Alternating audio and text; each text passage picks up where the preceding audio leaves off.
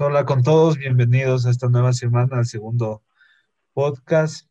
En este, en, esta, en este día les vamos a hablar más sobre las energías renovables, en sí ya todo su contenido y las utilizaciones que están, están surgiendo a nivel mundial. Estamos aquí con Mateo, Ricardo, Elizabeth y mi persona. Entonces, comenzamos. Las energías renovables, como todos ya tenemos un conocimiento en esto, son aquellas que son que tienen como fuente recursos renovables, sean estos naturales o artificiales.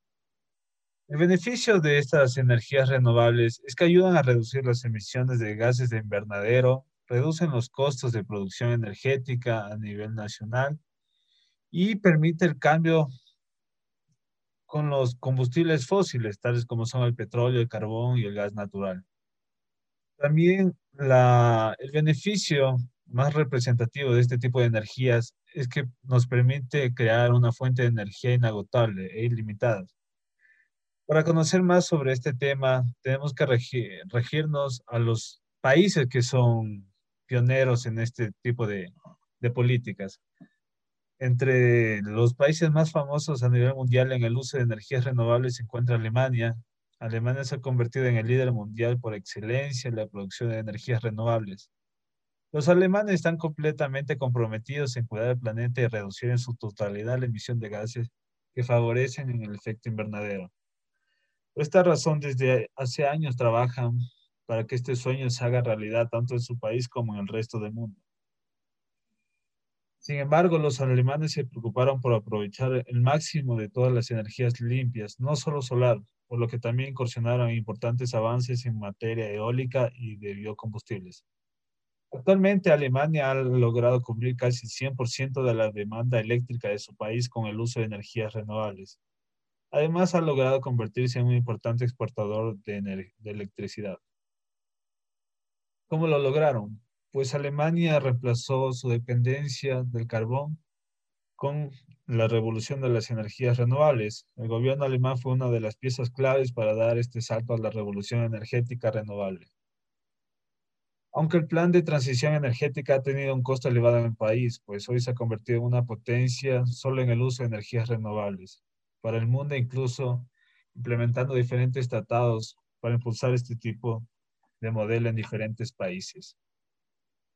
Otro de los países que son líderes en este tipo de políticas es Noruega. Entre los países europeos con mayor aprovechamiento de las energías renovables destaca Noruega, que tiene cubierta una demanda del 99% de energía eléctrica gracias a sus hidroeléctricas, pese a, ser un país con altos recursos petrolíferos. Sin embargo, no es la única fuente de energía renovable que utilizan, ya que también impulsan la energía eólica y solar. Otro de los países pioneros es Dinamarca. Dinamarca es otro de los países que aprovechan la energía eólica en su máxima potencia, este país es uno de los más desarrollados a nivel mundial, pues se espera que para el 2035, 15 años de lo que tienen estimado, la producción total de su energía provenga de fuentes renovables, liberándose así de los combustibles fósiles. En 2015, Dinamarca era el país número uno en la producción mundial de energía eólica, logrando una cobertura del 42% a partir de aerogeneradores, incluso con poco espacio. La producción de energía limpia puede conseguirse. Otro de los países emblemas en este tipo de políticas es Suecia. Suecia se ha convertido en el país que mejor aprovecha las energías renovables en la Unión Europea, pues ha logrado funcionar casi al 100% con energía eólica, solar, hidroeléctrica, oceánica, geotermal y de biomasa, logrando reducir los gases de efecto invernadero y de dependencia del petróleo y del gas. Específicamente, Suecia logró estos números gracias a la prioridad de la inversión, principalmente en las industrias privadas, ya que no escatimaron para poner manos a la obra. Para Suecia se convirtió en, un objetivo principal alcanzar las cifras antes del tiempo estimado y empezar en un ambiente amigable con el planeta. Como podemos observar, nuestra sociedad tiene que seguir los regímenes y las políticas optadas por estos países. La mayoría de estos países se encuentran en la Unión Europea y el principal beneficio del uso de, estas energías es que al, al, ayudar al medio ambiente también estos, este tipo de energías tienen una, un tipo de beneficio mucho mayor, tanto en el ámbito económico y social.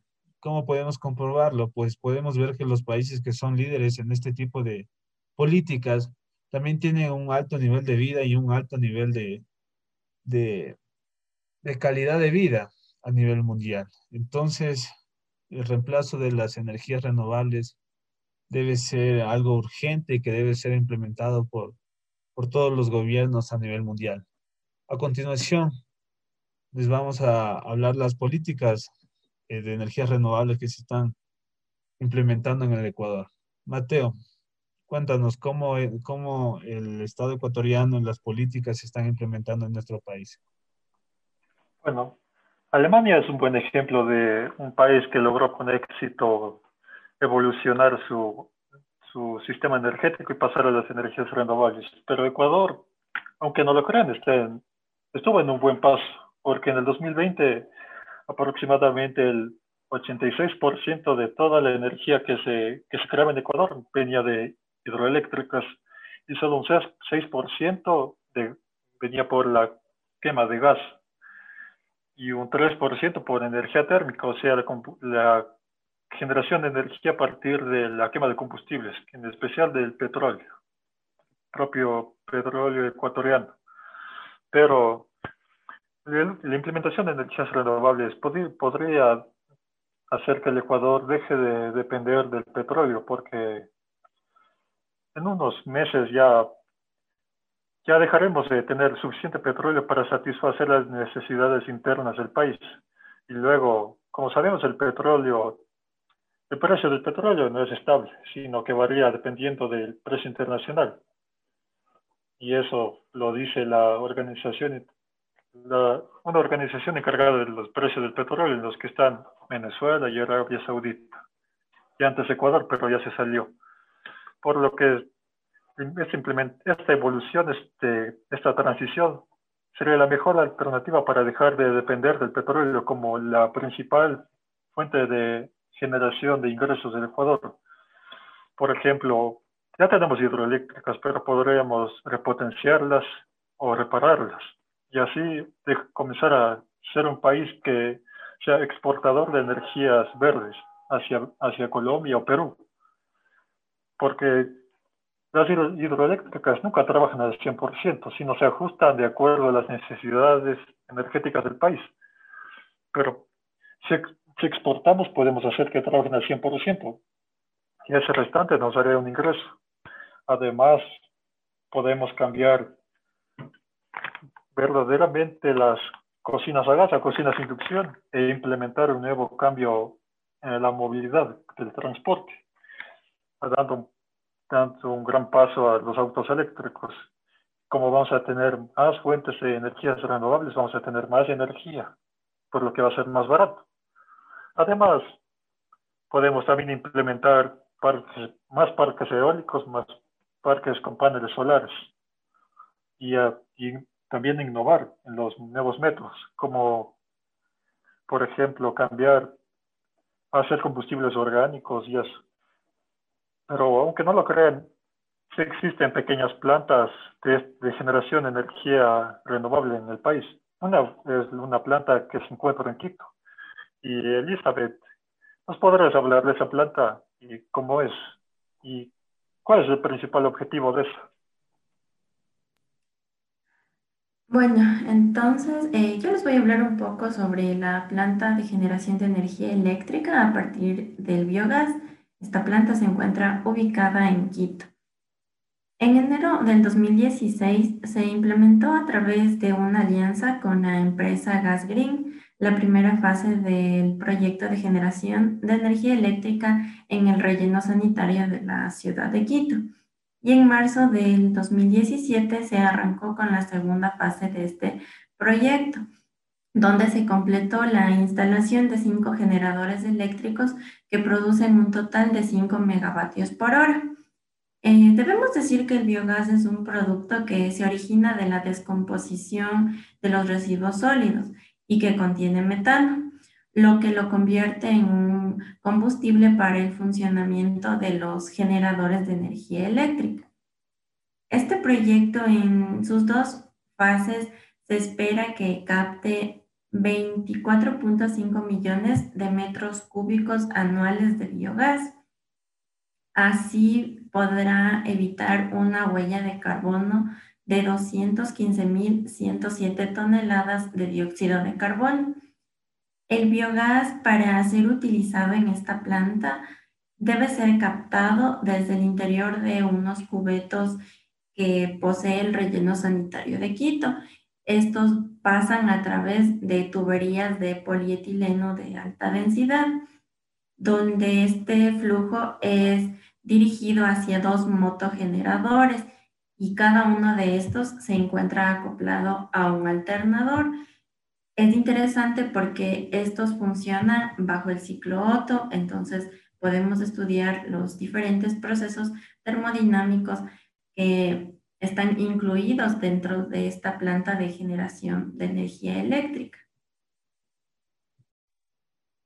Listo. Entonces, como podemos observar, este, el uso de energías renovables ya se está implementando a nivel mundial, entonces eso es una buena señal. Sin embargo, también hay que, hay que tener en cuenta que también el uso de estas energías requiere un gran incentivo en, el, en, la época, en la etapa de inversión en, los, en estos tipos de proyectos. Sin embargo, esto es, es posible con un sinnúmero de proveedores de, y también de, de accionistas. Sin embargo, también tenemos que tener en cuenta que las limitaciones naturales no son un impedimento, pues podemos observar que los países que son líderes en este tipo de políticas también este, no tienen la cantidad de recursos naturales como lo tenemos nosotros, los países tercermundistas. Sin embargo, estos, son, estos países son líderes en la, en la generación de este tipo de energías. Nos lleva a pensar de que también no solo es el tema de recursos naturales y, la inversión, sino las ganas de poder hacerlo y, y, hacerlo bien.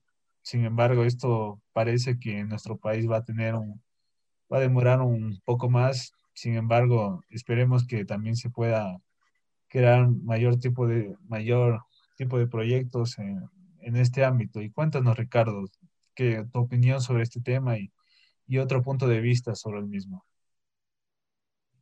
Eh, bueno, Oscar, eh, justamente eh, Elizabeth nos estaba dando el ejemplo de el biogás, ¿no?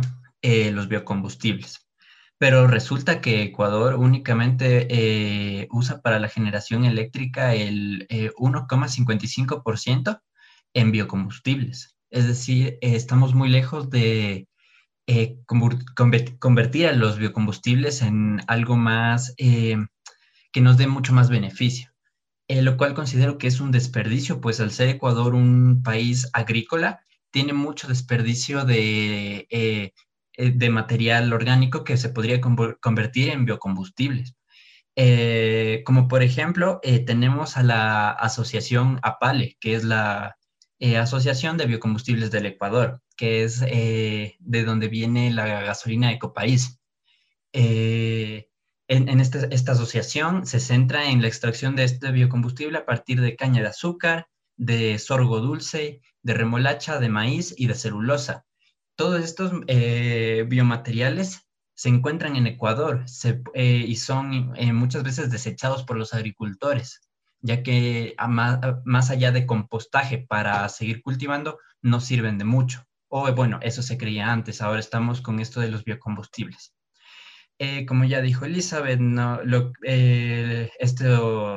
estos biocomponentes se transforman en etanol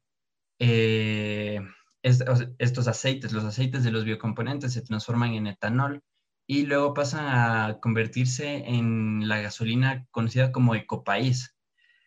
Pero también hay que pensar en otra cosa. Este, la, creación, el uso de biocombustibles no solamente nos ayuda en el tema ambiental en Ecuador, sino también en el tema económico. Pues con Apple se ha generado muchos más empleos eh, pues para la producción de estos combustibles. Esto también es una ayuda económica al Ecuador y además estamos consumiendo un, eh, eh, que, es el Ecopaís, una gasolina que nos pertenece, eh, que es producida aquí. Entonces, también hay que verla desde ese punto de vista. ¿Qué tanto nos ayuda pues al medio ambiente? Claro está, pero también a nivel económico. gracias. Listo, eso ha sido todo por hoy. Entonces, Espero que les haya gustado todo el contenido que se ha expuesto en, el podcast y que las personas y las autoridades tomen conciencia y tomen un poco de decisión al momento de implementar decisiones y recursos en este tipo de proyectos. Muchas gracias.